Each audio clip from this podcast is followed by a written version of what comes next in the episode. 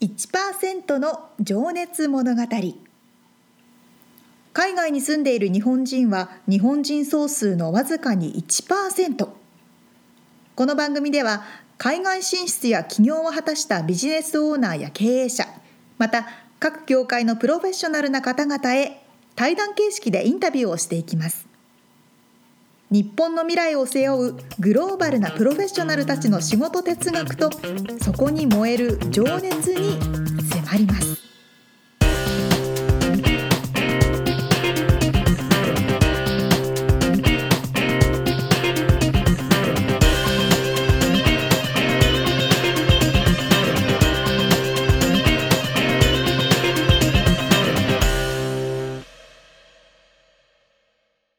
こんにちは。こんにちは。 1%の情熱物語110回目でございます。よっ皆さんお元気ですかね。元気ですかね。今、ち5月の中旬。あら、でも5月の中旬といえば本来あれだよね。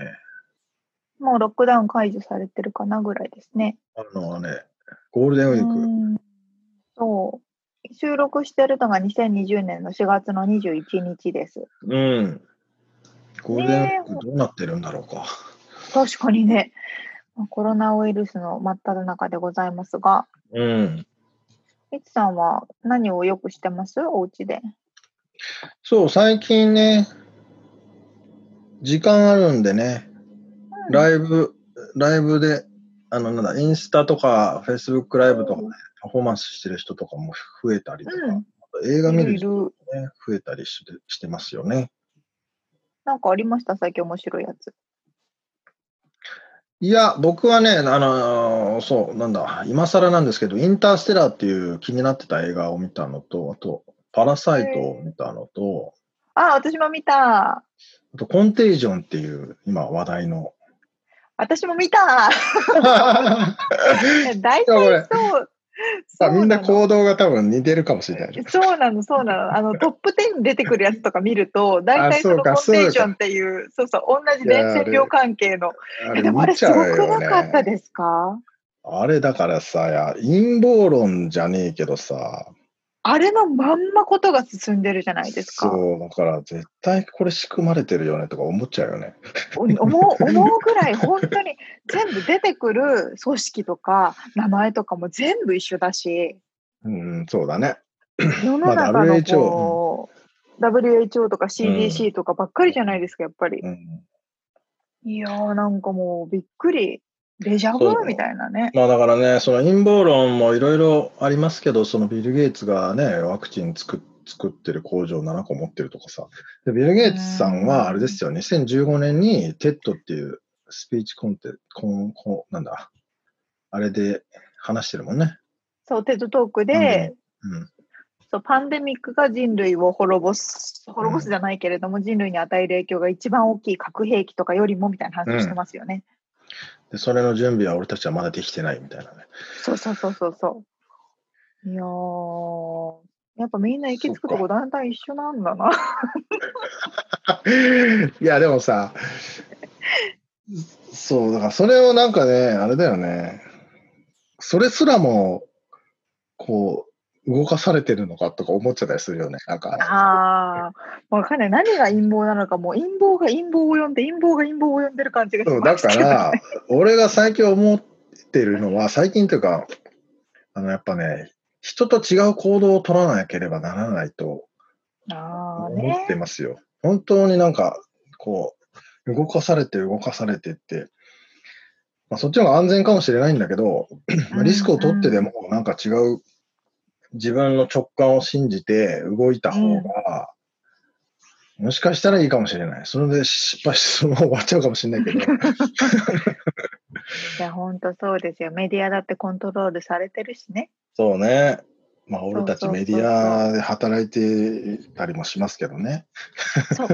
そうなの。メディアで働いてるけど、やっぱメディアの記者の人たちも多分、無意識のうちにコントロールされてるじゃないですか。まあ、そうね。そうそうそう。うん、そうすると、メディアで本当のことだと思って出した情報が、実はもそうともとコントロールされちゃってるみたいなこともあるから、ね。何がも本当かわかん本ない。当かわかんないよね、本当。そうなの。本当でもそれこそみつさんが言ったみたい に直感を鍛えるっていうのは一番いい方法じゃないですか。そうなんですよ。そこしかもうないですよ。だから、俺はすげえ迷った、正直。あの、サーフィンに行こうか。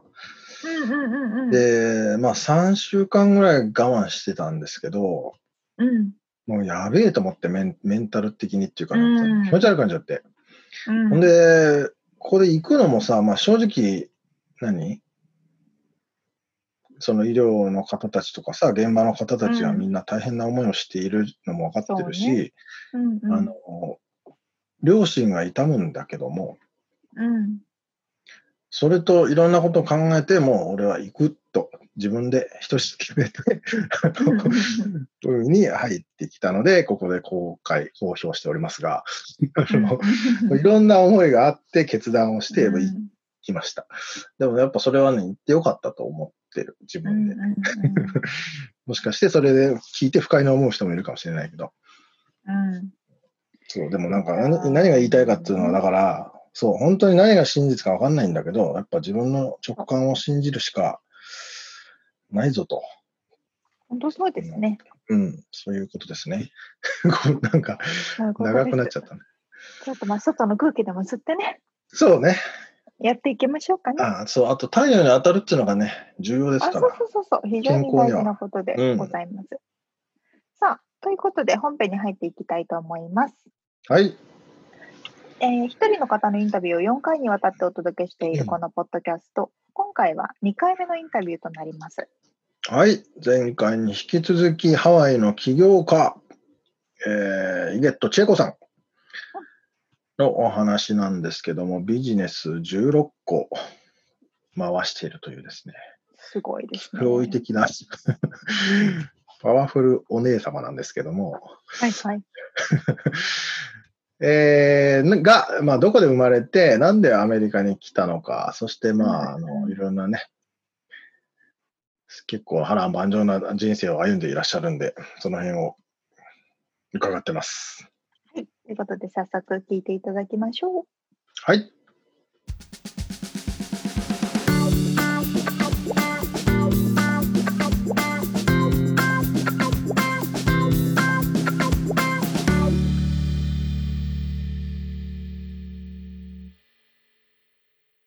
はい、じゃあ、えーっと、過去のお話をね、今から、千恵子さんの過去のお話を伺っていきたいんですけども、まずあの、お生まれがはい、え神ー、奈川県藤沢ですね。はい、藤沢っていうと、海、湘南。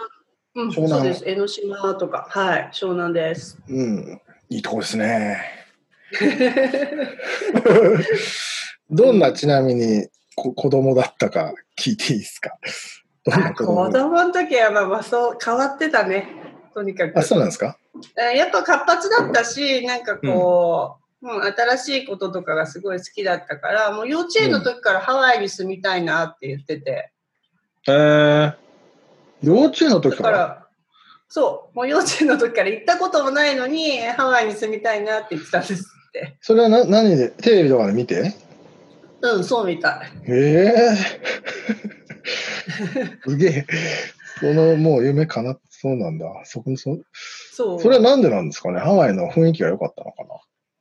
うん、あとはまあその後中学生の時にやっぱおじがなんか日本とハワイであの不動産屋さんをやっててでそこの家に遊びに行ったのがもう最初にもうドハマりしたきっかけなんだけど最初はそれいつですかそれ中学校それだから中学校の時だね、へーうんはじうん、初めて行った海外がハワイでそれでおじさんの家がもうすごい豪邸で。うんでもうあもう私絶対ハワイに住みたいみたいなのがそこでもう増してあそうなんだそれはワイキキのそう中じゃなくてどこいやいやもうカハラうんカあハカハララもうそうそうもう豪邸を持ってたんですよおじへが、えあーそれでもうねハワイにはまっちゃったねそっからじゃあちっちゃい頃の夢みたいなのっていうのはもうハワイに住むみたいなそういう感じなんです かいやかこうそんなことなくてなんかね途中ね芸者になりたか ったりとかいろんなそれは何こと芸者を見て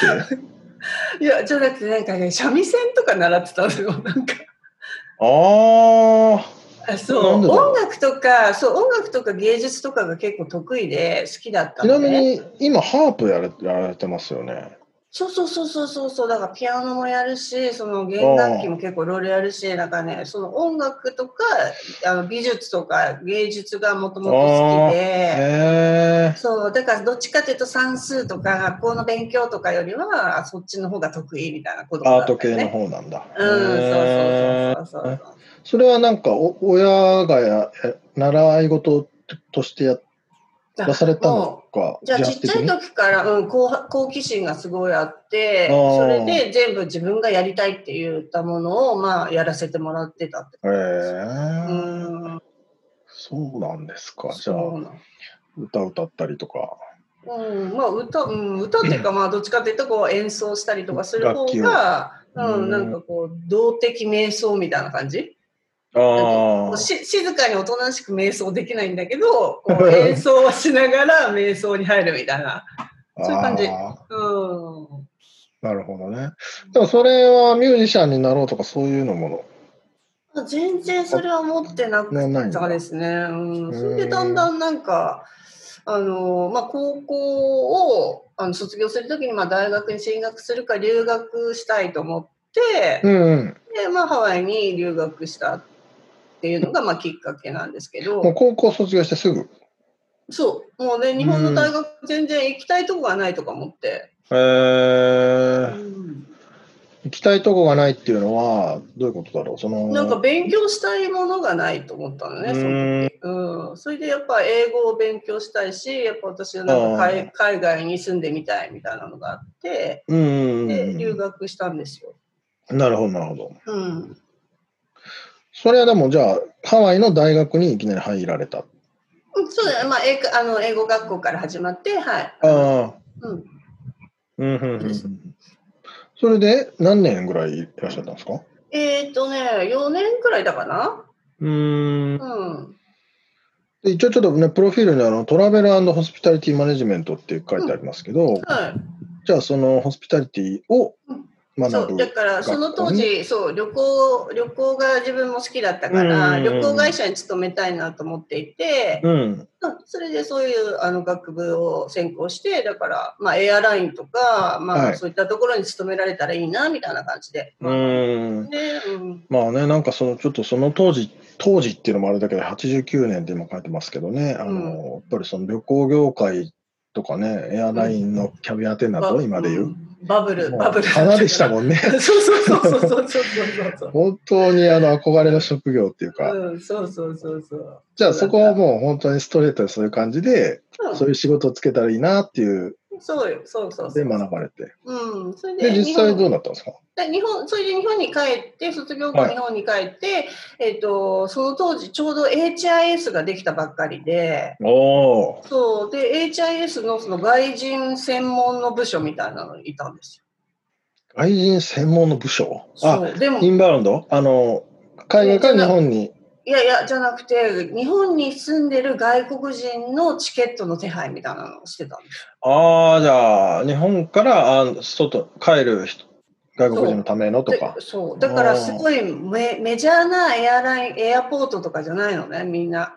あうなーんか安いチケットだから、なんか強制送還で帰らされちゃう人たちのチケットの手配とかしてて、一番安いやつみたいな。そうそうそうそうそうそうそう、なんか面白かったね。いやインド人がボスで、その時、その部署は。 HIS のえ、へえ、うんそうなんですか。そうそうそう、だから、ね。進んでますね。うんへでもまあその当時からそのやっぱアメリカでそのコンピューターとか習ってたから、え。まあタイあうん、タイプも打てたしそのエアラインのコンピューターとかをやってたんで、あ、ああチケットのね。うんうん、うん。そうそうそうそうそうだからそういうのには結構ひあの比較的早い段階で手に入れあのやってたかなって感じ、日本ではまだうん全く一般にも普及してないですよね、その頃。そうそうそうそうパソコンはねうんそああ、じゃあそれはできるスキルもあったし、英語も喋れるし、ううんというそうこだとかで。らまあ仕事は日本にいて仕事は困んなかったですよねただうんなんかあの日本の社会社に入ってみてその後すごい転職とかを 10, 10社くらいしたのねえー、そうなんですね。なんかつまんなくなっちゃうんで すよでもちょっとやるとまあできちゃうしみたいああああなああ、もうで学ぶことはもうないみたいな。そうそれでおじさんとかも嫌だしみたいな感じになってきて若い から。まあ、そうモテます、モテますよね、それはいね。やいやいや、そうじゃなくて、もうやっぱ生意気だみたいな感じになっちゃああ、う。そうかそうか。逆に海外から帰ってきて、なんか、ね、生意気だみたいな感じにまなあ、っそちゃれうから。おじさんからしたらね、そう。なんでこんな若造にとかって言いたいところなのに仕事バリバリできたらちょっとそうそうそう困っちゃいますよね。そうそれでねなんかもうやっぱもうちょっと会社員無理だなみたいなふうに思ってああで25歳の時に自分でビジネスを始めようと思ったんですようね。ーん、独立。そうそうそうそうそうそれ日本で。そう日本でそうその,、えーの時にネイルサロンを始めたんですよ。うーん。ところがネイルサロンってうんいきなりできるんですかいきほならり いやいやあのライセンライセンススみたいなのあるんでしたっけうんそうそうででカリフォルニアのその当時やっぱ日本でまだ全然ネイルが流行ってなかったから本当にあお客さんも芸能人かオカマかあの水商売の人みたいな感じの時代だったんで、あ、あのアメリええカそうそれこそカリフォルニアにまたライセンス取りに戻ってそれでネイルサロンをね25歳だから今から23年4年前かなうーん。ネイルサロンを始めたのが、まあ、最初のビジネスのきっかけだったんですよ。結構もうじゃあパ、それもパイオニア的な位置なんですよね。いネイ位ルサ置ロンっていうかもう、うん、そうですね。もうだから本当に、あの、神奈川、私はちょうどだから湘南の神奈川県で、あの、始めたんだけど、うまあ、その当時まだどこにもなかったし、ーんえまあ、割と湘南の奥様たちに通ってもらえるようなサロンになったんで、あの、ーはあこうあの面白かったです。それはそれで、またビジそれネス。何年ぐらいやられたんですかそれはね、えっ、と、子供が生まれて、吸ったもんだするもんだから5年くらいかな。う5年やりーんましたね。それがでも最初の自分のビジネスなんですよね。うん、そうなんです。すごいですね。そう、それで、うちの両親も普通にサラリーマンだし、で、うちのお母さんも専業主婦とかだから、もう誰もビジネスの美の字もわかんない状態で、いいきなりやるとか言い始めちゃうんですよ。 どうやってそれを、まま、学ぶというか、 そう、だからもう、かん、かん、かん、野生の勘ですか。 野生の勘で、これはもう絶対10年後には絶対日本でネイルが流行るから、だから私はやる、やりますみたいな。お父さん100万円貸してみたいな。えでもその時は誰もそれをネイルをしてなかったってことは、うんアメリカでそれを見てたってことですかそうそうなんですよだから留学してた時にもうすでにアメリカではそれこそあなるのほジョジョイナーとか言ってさほら、ああオーリンピック爪長いのねそうそうそうあれが流行ってた時だったからあもうこれ絶対に日本に10年後には入ってもうあの流行るはずだからもう私絵とか得意だしやるみたいああそうかそうかな、うん、そうそうそうそうなるほどなるほどまあチャレンジャーだよねっていう自分をですね振り返るそうそうそうまあでもやっぱそこは今のねさ最初のあの話にもあったけど英語の方が情報が早いっていうのもうんそうでだすからね先に情報を仕入れてそれを、まああのこうなんつうのか、ビジ使ネうスというにかねうんそれができてたんだその頃からでもそれをやるっていうのもね今だからビジネスやってるからなんとなくわかるけど、うんそんな時に思いつくのがすごいですよね。そう、だからもうとにかくおじさんと働きたくないっていうので、あそう、そしたら今度は女性ばっかりじゃん、今度はネイルあーサネイルロのンと世か界はねうんそうそううんそうそう、だから、あー女性の方、女性の世界で自分がリーダーになってる方が、 なんか、あなるのほど楽しいなと思あって。まあ心地よかったんですね。そうそうそうそうそう。うんちなみに失敗はないんですか失敗なんかいっぱいある よ。あいっぱいあいっぱいるある、いっぱいあもうる。そうでも全部忘れちゃうの。忘れちゃ う野生的ですね。そう、もう全部忘れちゃう。バカなんじゃないかって思うくらい、やっうんまあ、ぱ。でもそんなこと悩んでるよりもやることが多分いっぱいあるんでしょうね。うーん次にそれに、そうだね、やっぱり、やっぱ献身的にかん、建建設的に考えていくと、やっぱ失敗をくよくよしても、まあ、何も始まらないじゃないですか。だからその時間があるんだったらじゃあ次にこの方法だったらどうだろうかっていうふうにして、うんまあ、できるまでやり方を変えてやるっていう根性はある。うん。 自分で言えちゃうのがすごいけどね。 根性根性はマジである。えーじゃあ、それをじゃあ5年ってことは、その後どうされたんですか、その。その後ねあ一応、いいです校長だった。そう全然すごい好調だったしだけどね、うん結婚してそうんれ出産して、で吸ったもんだってね離婚しちゃうのよ、お子ー供生まれてすぐに。あららら。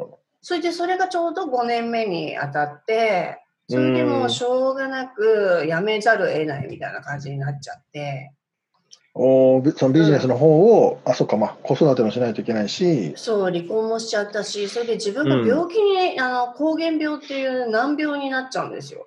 うん。そう膠原病って、何でしたっけあのね、免疫の病気なんだけど、まああー、私そうか。でうん、いろんな種類が、まあ、膠原病の中にもあるんだけど私はちょっとこう筋肉が硬直しちゃうみたいなあの病気の一種でだからそれこそネイルのこう何仕事が自分で今までやってた仕事が、まあ、できないわけですよ手が動かないとかそういう感じになっちゃううーん。んそれっていうのは、その、なん原因があるんですかないや原因不明なんだよねだから難病認定されてるんだけどそおうーそれで離婚した後にそれが分かったからじゃあせねせっあの子供を抱えて、まあ、自分のそのネイルサロンの仕事を続ける予定だったんだけどもそれができなくなっちゃったわけなんですよね。うん。体がもう言うこと聞かない。そうそうそうそう,、うんそうそれでまあじゃあしょうがないなと思ってで薬もないしもう治療も特にありませんみたいな風に言われちゃったから。ええそう。じゃあ、しょうがないなと思って、それでハワイ行っちゃうって思ったわけです よ。それでだっ て、だってどうせ治療もできないし、どうせ何もすることないんだったら、とりあえず全財産持って子供抱えて、ハワイでちょっと休養してくるわ、みたいな感じで。あーえそれはでも普通の日常生活は一応できるんですか、病院とか行かな入院しなきゃいけないとかそういうわけじゃなそうくそういてうわけで私はそんなにひどくなくてただ、まあ、寝たり起きたりしながら、まあ、子供を面倒見ながら、まあ、うんぐだぐだしてるみたいな、もうピリッとはこねう、いけいかない感じなのね。へそうえだから、まあ、赤ちゃんをこう抱っこするのも大変な時もあったし、こうグラスを持つのも持てない時とかもあったし、だから結構大変だった。えーどうやって暮らすんですかそれはそう、だからお仕どう事やができないってことですよねもう仕事もできないし、だからどうするかなみたいな。でもちょっとこの日本にいては、こう自分の新しいこう未来とかも全然見えないし、うん一旦ちょっと第二の故郷みたいな感じなハワイって私にとってはその学生時代です。だから4ちょっと年間住んでたしねそううん住んでたし、やっぱり自分の第二の故郷だから、ちょっとハワイにちょっくら行って、 ちょっとしばらく考えてから帰ってきますみたいな感じへで、ーでもう親とか大反対っていうか、 そんなこれは病気ビビでこ、りますよねそうそうそう、病気で、普通病気で子供抱えて、そんなとこうをんなんかのんきに、なんか旅行と、旅行っていうか長期滞在とかしてる場合じゃないでしょって、普通は思うと思うんですよ。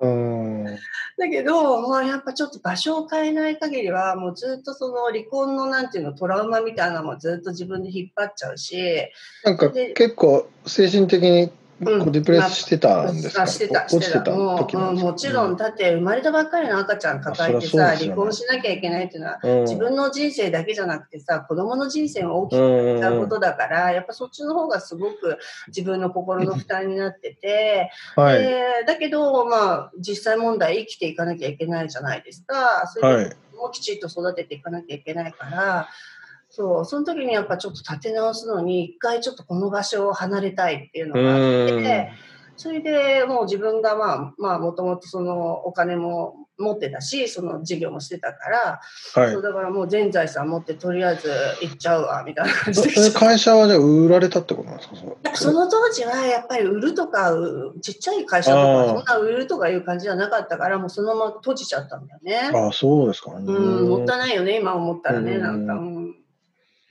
でハワイに実際来られて、うんそのマインド的になんか変わったんですかね。で、やっぱハワイは気候がいいから、そあの、関節の痛みとか、そういうのがこう取れてくんですよ。不思議なことに。あ、ああ、でやへえ。っぱ癒しの島とか言われるじゃないだから、病うん気の人を、まあ、癒す力っていうのも、まあ、そこであん、本当にあんだな、みいたやいな感でじ。も、あれっぽいですよね。僕もハワイで会った方のやっぱりアトピーがうん来たらもう全くなくなりましたとかっていうそう、方もそういなたのしね。あよ。そうなののよ。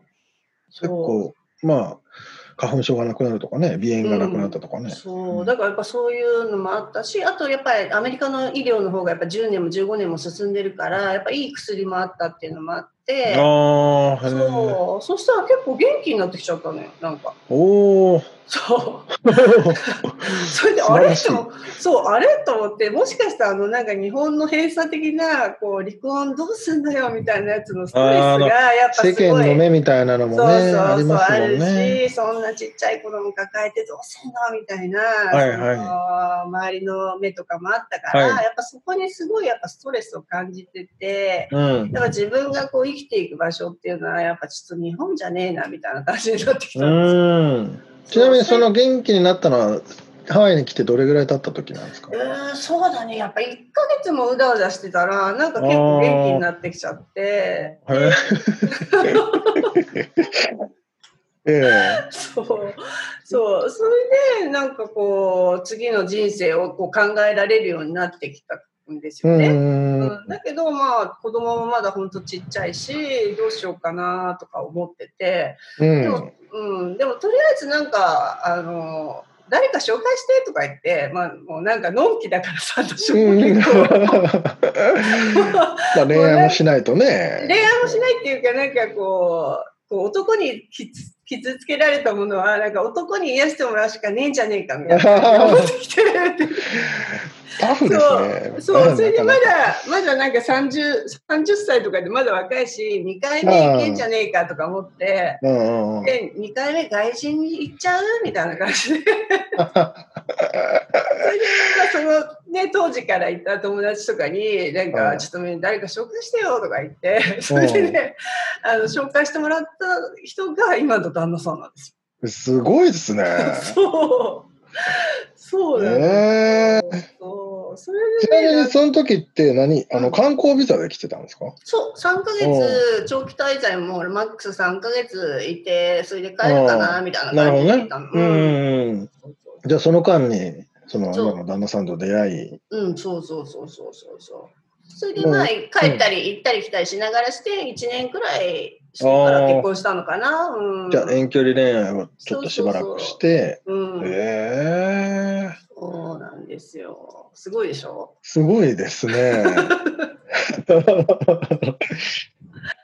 でもなんかすっごい変わり変わってますねそれ日本にずっといたらどうなってたんだろうってちょっといや多分もう多分もう鬱だよね完全にうつ病になってたと思うね。気候なんですかねやっぱりじうんゃああとやっとまあぱあとこ世間のあれう、かせうん、やっぱ、うん、そうだね。やっぱこう、いろいろこう、家族のね、あれだから、やっぱ問題じゃないだから、そういうのがやっちょぱっとじゃあ苦しかごっ両親もびっくりしたでしょうね帰ってきてえらい元気になってたらた。そうそうそうそうそう。それでもういきなり外人と結婚するみたいな。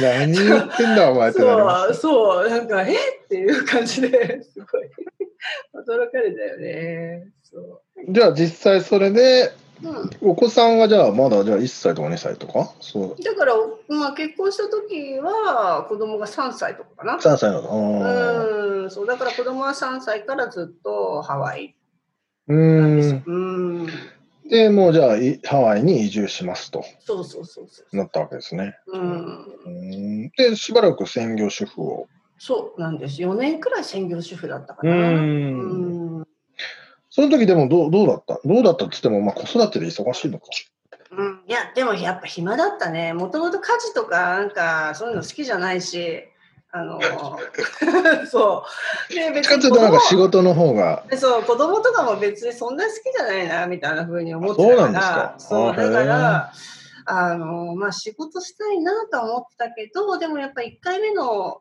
結婚の失敗した理由がやっぱ仕事と僕とあどっちが大事なのみたいなのもあったあから 男性と女性がちょっと逆なパターンが多いですけどね。そうだから通そ常はのやっぱワーカーホリックってダメなんだっていう、うんなるほどね家族をつにを作るのにはちょっとダメなんだっていうのでやっぱある程度こう自分がセーブしないとなるほどや。っぱ家族がうまくいかないのかなっていうのはすごい失敗として体験してたかうら、ーんやっぱこう家族をまあ最優先みたいな感じの人生にあの変えようかなっていうのは、なんか痛い目あったんで分かったかなみたいな 感じ。それも最初の話じゃないけど一回失敗したからもう俺知ってるしみたいなそうそうそうそうそうそうそうそこはじゃあそこはメンタルがちゃんとこううん。そう。だけ今ど、は子育てをする時期って納得できたんですね自分で。うん。だけど、うちの旦那さんはやっぱアメリカ人だから、やっぱこう、かなんていうのかな、こう好きなことやって輝いていてほしいみたいな感じなんですよね。ー本当やりたいんでしょみたいな。そうそうそう。だからもう無理しなくていいよみたいな感じへの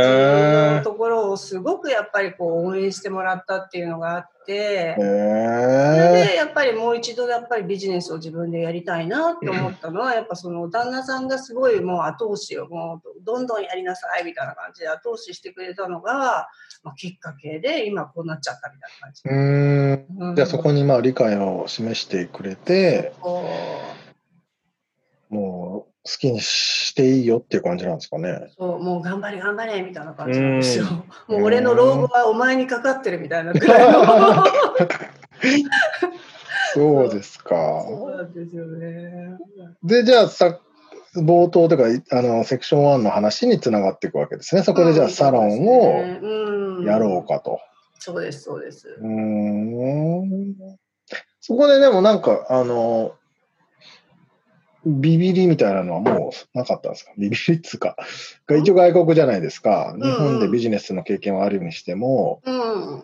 外国でまた一からビジネスをまあブランクもあるわけですよねああまあ年間確かにでもそのブランクの間にやっぱ着々と自分で準備してたっていうのもあって、あうんイメやっぱージりができてたのかそうですねあとやっぱその SNS をが流あー行りそうか出た時だったから、はいやっぱこれをまあ利用すると、まあ、全あの全然いけんじゃねえかみたいなのなはるほどうん、なんとなく肌感で思ってうて。ーんそうだったらまあ家にいる間にこっちを仕上げちゃってそれでこの SNS を仕上げた後にビジネスを展開した方が圧倒的にいいよなみたいなのはなんか分かってたんだよね。なるほどうねんそうそうだからこ怖さというか、まあ、もちろん英語だしだけど興味が逆にあったそのうなんんか新しいことがやっぱ好きだからあー知らないことを知るっていうのがやっぱあのすごい好きなんですよ。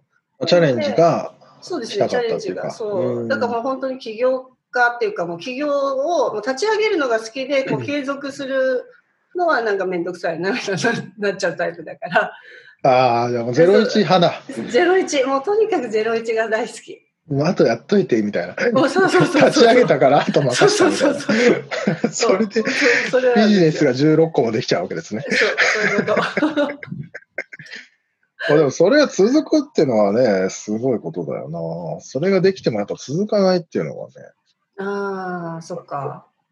ううんんそうだね。でもなるべく、まあその、まあ今さ、ほら AI とかそういう IT とかいろいろ使えば、うん。本当にあの継続するのそんなに難しくなくなってきてると思うので、うんなんかなるべくそういうのもこう新しいものを導入するっていうのには、うんなるべくこう抵抗感を持たないで、うん。ね、おおばさんだからコンピューター苦手みたいなのはなんかね、うんだとちょっと嫌だからっていうの ですごいそういうのは勉強することに、まあ、な時るほ間どをね使ったりしてね。うんうん。まあそこもでも好奇心もあるんでしょうね。そうだね。昔からのね、やってみたいとかね、これなんだろうみたいなね。そうそうそまあでもそこはやっぱりじゃあそういう IT を使って仕組み化していくからこそ、う。うん。で千恵き子るさん。がいなくても回るっていう部分が多いってことでしょうね。うん、じゃあね、ちょっと仕事の話に入ってきたので、はい。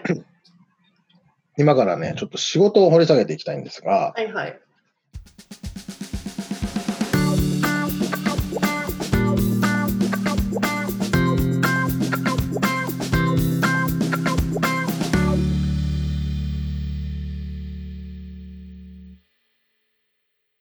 でもめちゃくちゃ面白かったんですけど。ねえ、波乱万丈。すごいですね。なんか、なんか、なんかあれだよね。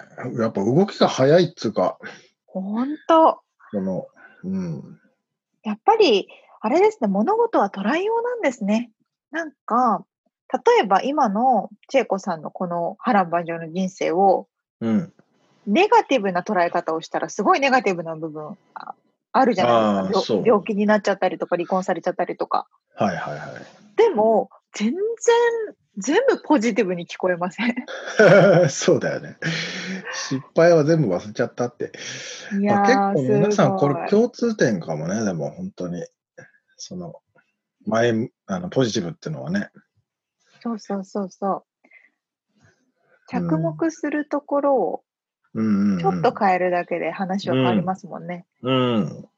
まあ、その見る角度で変わるってことだよね。うんうんううん。ん。いやー、きっとハワイが合ってるんだろうなって感じました。うんでも、膠原病って、あちょっと後で調べたらえらい病気だよ、本当に。あ、そうなんだ。難病ですよね。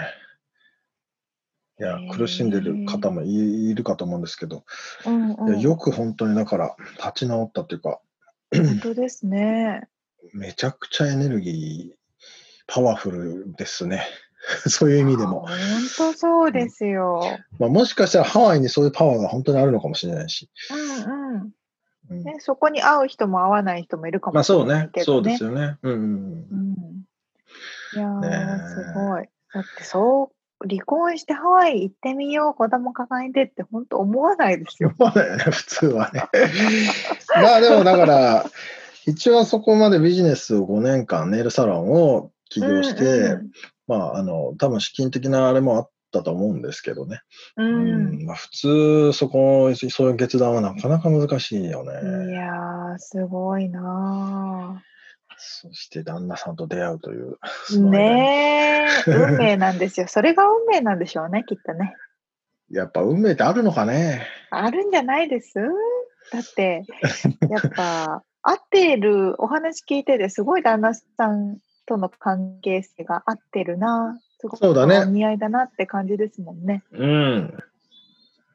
あの、う羨ましいというかなんか。うん。ねえ。いやであとね、でも旦那ん。さんもそうやって後押ししてくれるっていうのがね、そうそうそう素敵そう。ですよね。いや、動いて見えるものってあるんですね。うん。まあでも最後の方にも話してたけど、その新しいテクノロジーにうん。その抵抗感を持たないで、まあ、どんどん挑戦していくっていうか、まあありきたりな話ですけど、 あの、いやまあ特に今の世代はどんだけ柔軟に対応できるかですもんね。うん、そう、でもうむちゃくちゃ速いしね、スピードが。めちゃくちゃ早い。本当うそん。だからうです。本当なんか、古いものにこ固執というか執着していると、うんうんうん。すぐに置いてかれるし、そう。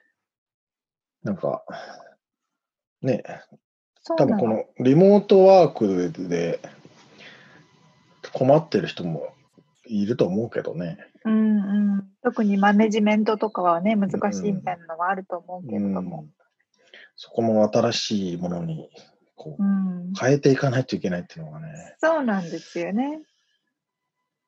うん、いやどうやってやってんだろうね。う。ねえなんかみんなた全部のことを楽しんで本当になんだろうなんでしょうねゲームの一面クリアみたいな感じなのかな。ああ、まあそうだろ うな。よっしゃ、次、大ボスだみたいな感 じ。そうだよね。ねえ。まあそれもでもでも自分で決めていかないとそういうふうにはならないからね。これやっと本いて当そって言わうれでるすね。やっぱこういう方が経営者になっていろんなビジネスを成功させるんだなって思うのは、うん。それだけパワーがあると、なんかこう、ついていっても大丈夫だって気になりますよね。そうだよね。うん。まあもしかしてそれが空元気であったとしても。うんうんうんうん。まあ、時にはね、大変な時もあると思うけうどん、絶対やべえとか思ってる時でも、いや大丈夫大丈夫って言ってる人の方がやっぱ頼り頼りになるんいですや、か。本当そうですよ。じゃあ ねなんか、なんか大丈夫な気がする。ちょっとやってみようみたいな気にもなると思うし。ね、うん、それ大事ですよね。すごく勉強になりますね。ね、楽しかった。もうすごい楽しかった。来週はね、また、その、千恵子さんのその仕事の、ののなんていうのかな、姿勢みたいなことをね、掘り上げ、うんうん掘り下げてますので、はい。そちらもお楽しみにしておいてくわだかさい。りました。はい。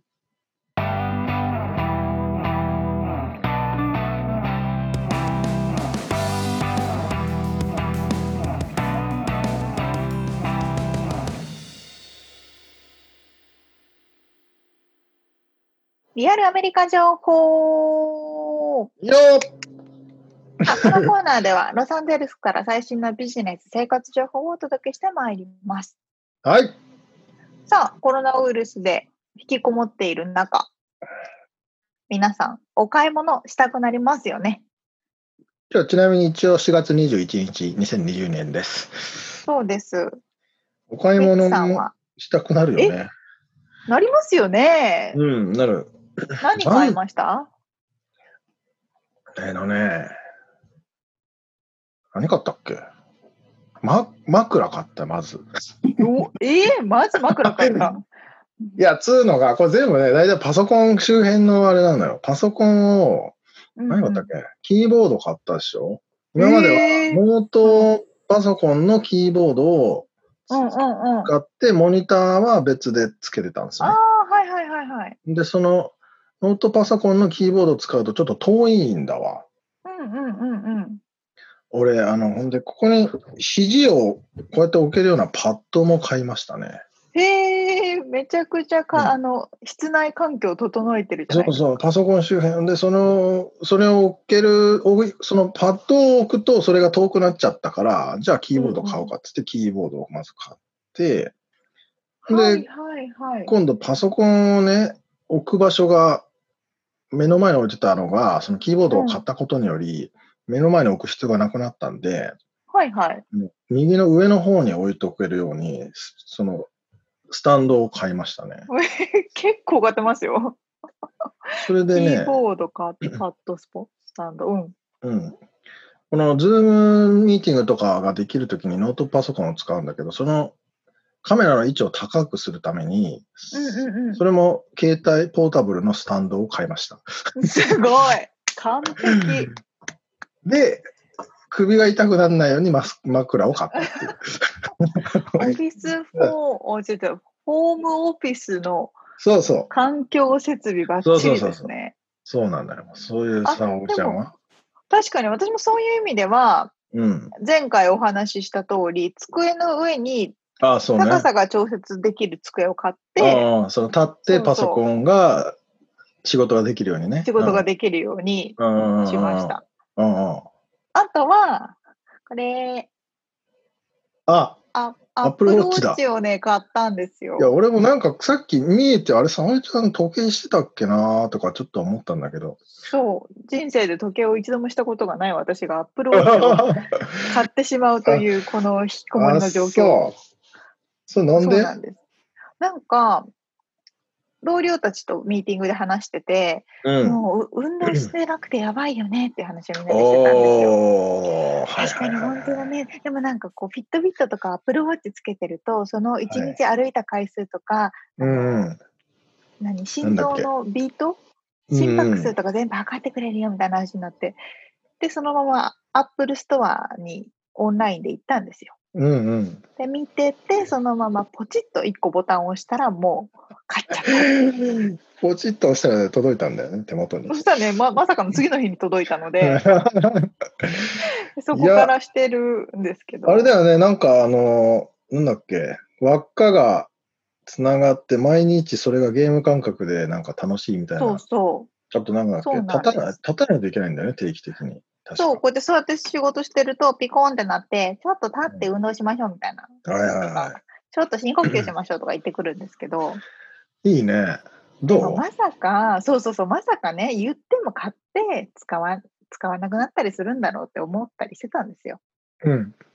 もうね、もう毎日、今までにないぐらい運動してる。あ、そこの記録をちゃんと残したいがう。ためにああ、そうそう、それをね、だから、なんか回るサ、サークルをコンプリートするためにやってた。そうなんです。自分が何キロカロリー消費するって決め たものが出てくるんですけど、そのゴールを達成するために、もあ、うね、そ今までで一番健康なんじゃないかってぐらい健康。う。あ、そう。なんか、 そう。可愛いも んな。それフィルターでしょ、カメラの。よくわかんないけずずっとこれでやりますリモートで。ど。あ、そう、いい、よかったね。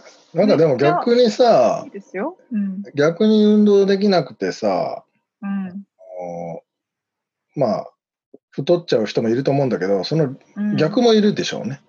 すごいそこで気にしだして、あ、そうそうそうそう。沙織ちゃんみたいに、まあそうかもしれないけど、ミツさんもやってるんですよね、家で筋トレとか。まあ、俺はふあのやあのこのコロナもともとショックの前からもう変わらずですよ。毎日まあ筋トレしてあますあー、けすど。ごい。多分それが習慣になったらできるようになるんでしょう ね。うん。そう、だから俺は Apple Watch はね、あのつけたくない派なんで。そうなのなん海で海に入れないでしょ、それ。てか、海水ダメなのダメだと思うんだけどね。そあ全然の、生活防水はいいんだけど、潜ったりするのはダメでしああ、そうなのかな。ょ。多分。 まあ、だそ新しいれやが、つはもしかしたらいいかもしれないけど、いやでもそれが OK になっても嫌なんですよ。その、そこでなんかついて海るのかの、そうそう、海の中ですら連絡が入るのはちょっなるほとやどめ、ね。やめてくださいって感じだから。そうか、そうか、そうか。あ、それで言うと逆で、あの、私、携帯を持ってると、うん。携帯をなんか、無意識のうちにインスタグラムとか開いてたり、フェイスブックとか開いてたりするんですよ。おーおーおー。なんかこうで、なんかで、時間が経っちゃったみたいなのがあえなるんんですでよ。そなんれでながん、でだなんでこうなっちゃったんだみたいなね。そうそうそうそう、なんかそれうがんすごい嫌だったんですよね。おーおーおでも、仕事の電話とかは出たいから、やっぱ携帯を近くに置いとくじゃないですか。ーはいはい。でもね、Apple Watch 買って、携帯を置いとかなくて、近くに置いとかなくても、電話これででき出れるから、おお逆に携帯をほ遠くに置いといーて、おーなるほ電話ど。だけは出れるとか。で、じゃあそ時の間がね、うん、節ソーシャルメディ約にアをなって見なくなったんだ。そう、少なくなった。あ、そう、それいいね。そういそれはいいうね利点もありますよ。いや、本当にね、あるよね。なんか仕事をしてて、あの、携帯を見なきゃいけないとき、うんうん。見ると、のんね、ノーティスが入ってて、なんか知らんけど、Facebook 見てて、なんかそう。動動画見始めて、なんか、お そうそう全そう然違う、俺何やってたんだっけっていう時あるありますよ ね。そあう。るよね。アップルウォッチだと、ソーシャルメディアとかまでは見れないから、 でも逆にさ、だから仕事してる時にピコーンとかっつって来るんじゃないのあの、なんかテ,、まあ、テキストが来るなりなんなり。ああ、き、ま来まあ、すそれもね自分で設定すればいいのか。そうそう、コントロールできるから、うん。まあ逆にその縛られると思ってたけど、なるほど。意外と縛られないかもって思った。なるほど新しい発見。 それは面白いな。これ面白いですよね。でそれであれか、健康になるわけだ。エクササイズそうはそうちゃんとするようになっエてクササイズ。ああすごく YouTube でしてますね。いや、それもあるよ。だから集中してるとずーっともう2、3時間パソコンの前にいっぱなしで、なんだこれっていう時もあるしね。ありますよね。うん。そうそうそう。で、お買い物で言うと、はい、はい。それこそ、私もあのね、家で運動するようになったから、ダンベルとか、バランあスボールとかを買おうって思ったんですけど、あ、うんもう。ね、本当に売ってないの。あ、もう売り、売れ、売れまくっちゃってってこと。そう、もうね、うん在庫がないんですって。まあでも、あれか、そのエッセンシャルじゃないからってことそれは。多分、みんなが買いまくってる、やっぱり。そうなのか。うん。あの、在庫自体がないんですって。あの、配送の問題とかではなくて。なんかでも、アマゾンもね、そのエッセンシャルなものを優先して、他のものそうそうそはう入れないみたいなのもあるけど、まあそれはでもエッセンシャルといえばそうなのかね。まあ、じゃあ在庫ないんだろうね。でも調べたし、ターゲットとかウォルマートとかいろんなとこですごい調べてるんですけど、やっぱりダンベルとかバランスボールとか、マジか。こう、なんて言うんだろうな、ワイヤー系とか、家の中でできるエクササイズのものうんうはん本う当んうにん。ないし、あと友人が言ってたのは、お家であのケーキとか作る人が増えちゃって、ああ、料理をね。そうそうそう、小麦粉が少なくなってるとかああ、はいはいはいはいは言ってましたよ。い。なるそうそうそうそう。面白いね。そうなんですまあ、。面白いねってのもあれだけど、その、そういうふうになるんだな。まあ、そんな感じで、なんか買おうとしてるものあります他に。いや、パソコンが欲しいけど、待ってますよ、今。その、あと、次に出る MacBook Pro お10 14インチかな。ちょ今、16インチが昨年の暮れに出てるんですけど、新しいやつがね。 16って相当大きいですよ。まあでっか、それでかすぎるし、そんなパワーもいらないんで、もう一個ちっちゃいのが欲しいんだけど、待ってまして、で、それは政府からの給付金が来たら、それでちょうど買おうかなと思ってたんだけど、それが来ねえっていう。本当にそれは来てほしい。それは本当欲にし来いてほんしい。だよ、本当に。ちょっとこの収録が終わったらチェックしますけど。いっぱいになっちゃうから。 はいそうですね。まあ、また長くなっちゃいそうなんで、こんな感じで私たちのリアルなお買い物情報になりましたけ いれどや、だからこれさ、だから今、日本で準備もしできる、まあでも遅いか、もうすでに。まあね、もう始まっちゃってるかもしれないけど、うん、まあ買い占めとかはよしよくないですけどね、まあ確かうにん動きとしては、やっぱりそういう家の中でのアクティビティがね、増えるという。そううん、まさにその通りでございます。とないるうこほとどで、ですリアルアメリカ情報をお届けしました。はい。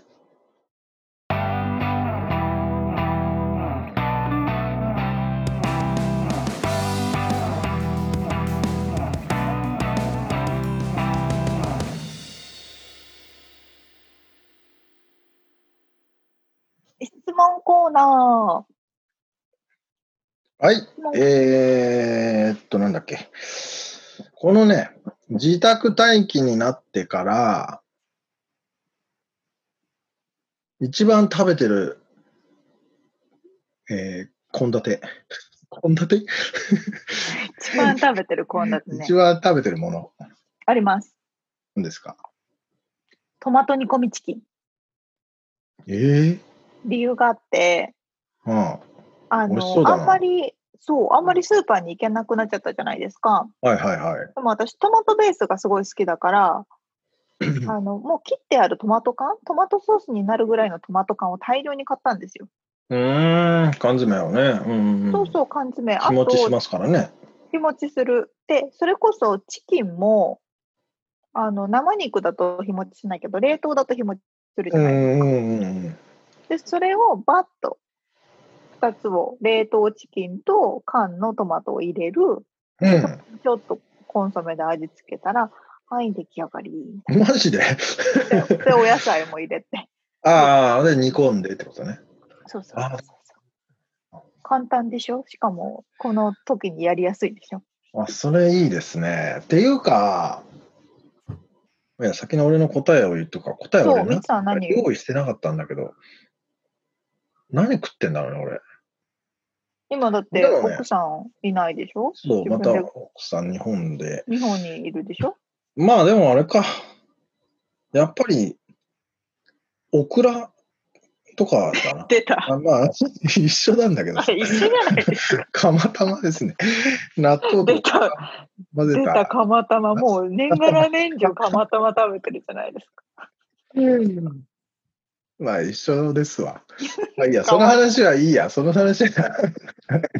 っていうかさ、このレシピが今、あれだよね。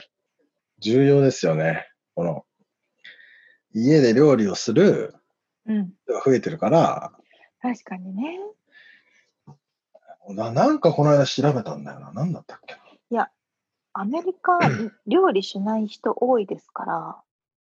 いや、そうなんですけど、そう。すごい、このき、これを機会に料理をそう始そめうる人そも増えう。てするる人増えてるじゃない。うん。俺なんかこの間作ったんだよな。焼きそばをちょっとさ、作ったのと、うんうん。この間俺何調べたんだろう。忘れちゃった。じゃあ、思い出した ら、次の時に言ってください。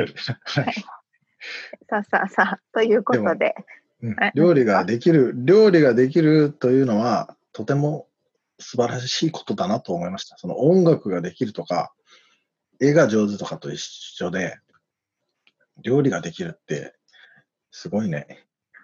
そうですよ。料理がうんできるのは自分の健康のためにも家族の健康のためにも大事ですよ。そう幸せを運んできますよ ね。だいぶ深い内容になってる けど。はい、なすいまのでせんあの、ワンちゃんにも美味しい料理を作ってあげてください。あ、それは作ってます。はい。はい。 さあということで、今回お届けした本編の内容、リアルアメリカ情報のインフォメーションはブログに掲載しております。